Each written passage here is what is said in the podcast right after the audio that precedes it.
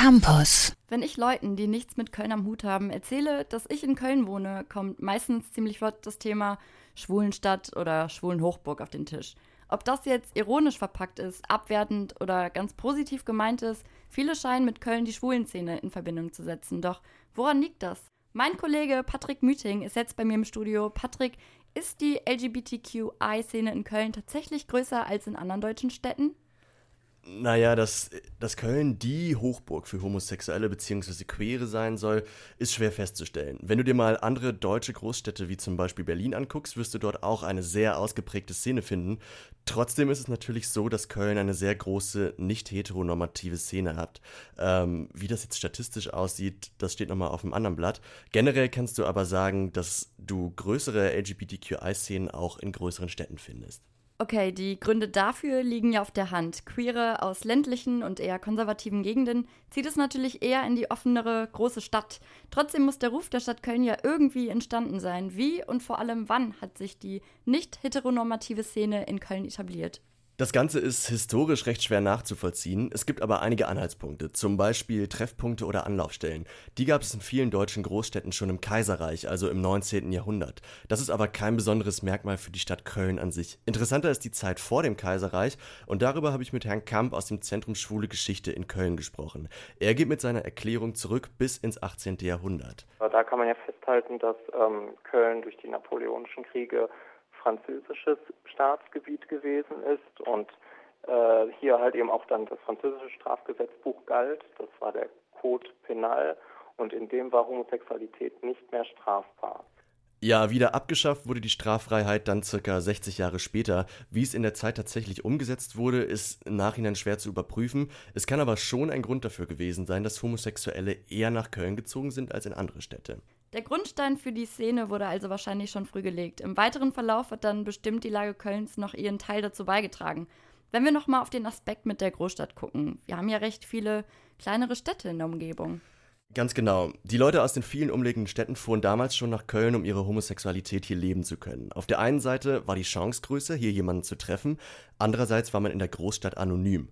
Ein weiterer Punkt ist die Nähe zu Amsterdam. Die Niederlande sind nämlich schon früh viel offener mit Homosexualität umgegangen. Wenn man also schon in Köln wohnte, war es einfacher, von hier aus nach Amsterdam zu fahren.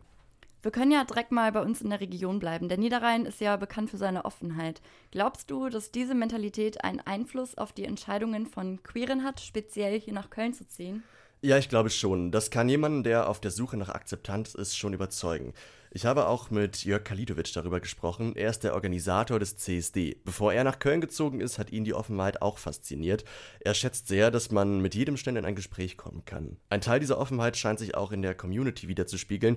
Und genau das ist für Jörg eine der Besonderheiten, die die Kölner Szene im Vergleich zu anderen Städten aufweist. Ich kenne genügend Schwule, die können nicht mit Lesben. Ich kenne Lesben, die können nicht mit Schwulen. Dann kommt da jetzt ein Transmensch. Ja, ist es jetzt eher sie, es, was auch immer. Also es gibt ja durchaus auch innerhalb unserer eigenen Community ja durchaus durchaus hier und schon mal Berührungsängste.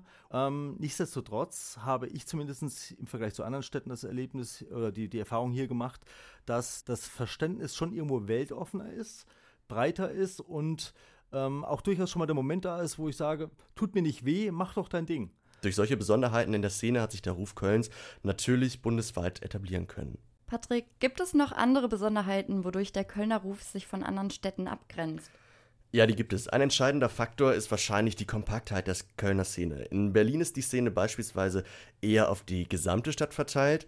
Jörg hat mir erklärt, wie es in Köln aussieht. Ähm, in Köln ist es, glaube ich, ein bisschen anders. Da gibt es halt, äh, gerade wenn ich jetzt mal auf die schwul-lesbische ähm, Szene eingehe und die, die Gastronomie eingehe, gibt es halt die Scharfenstraße. Da finden sich eher so die, die jungen Leute und die Schlagerfreunde und so weiter. Dann gibt es ein bisschen die Altstadt. Da ist eher das etwas ältere Publikum, vielleicht auch fetischlastigere Publikum. Aber es gibt so diese zwei Zentren, wo sich eigentlich alle aus Köln dann sammeln. Das heißt, man ist durchaus schon bereit zu sagen, okay, ich verlasse mein Fädel und gehe dorthin, wo die Party ist. Und ähm, uns kommt zugute, dass wir sehr viele Menschen auf kleiner Fläche sind. In Berlin ist es ja eben umgekehrt, es sind sehr viele Menschen auf einer deutlich, deutlich größeren Fläche. Durch diese Aufteilung hat die Szene in Köln eine ganz andere Präsenz, was natürlich auch zu dem Ruf der Stadt führen kann. Eine weitere wichtige Rolle spielt in Köln ja auch der CSD. Dadurch können jedes Jahr Zeichen für Akzeptanz und Offenheit in und außerhalb der Szene gesetzt werden. Auch das wird sich natürlich positiv auf die Entwicklung ausgewirkt haben. Dieses Jahr steht der CSD unter dem Motto Coming Out in deinem Style.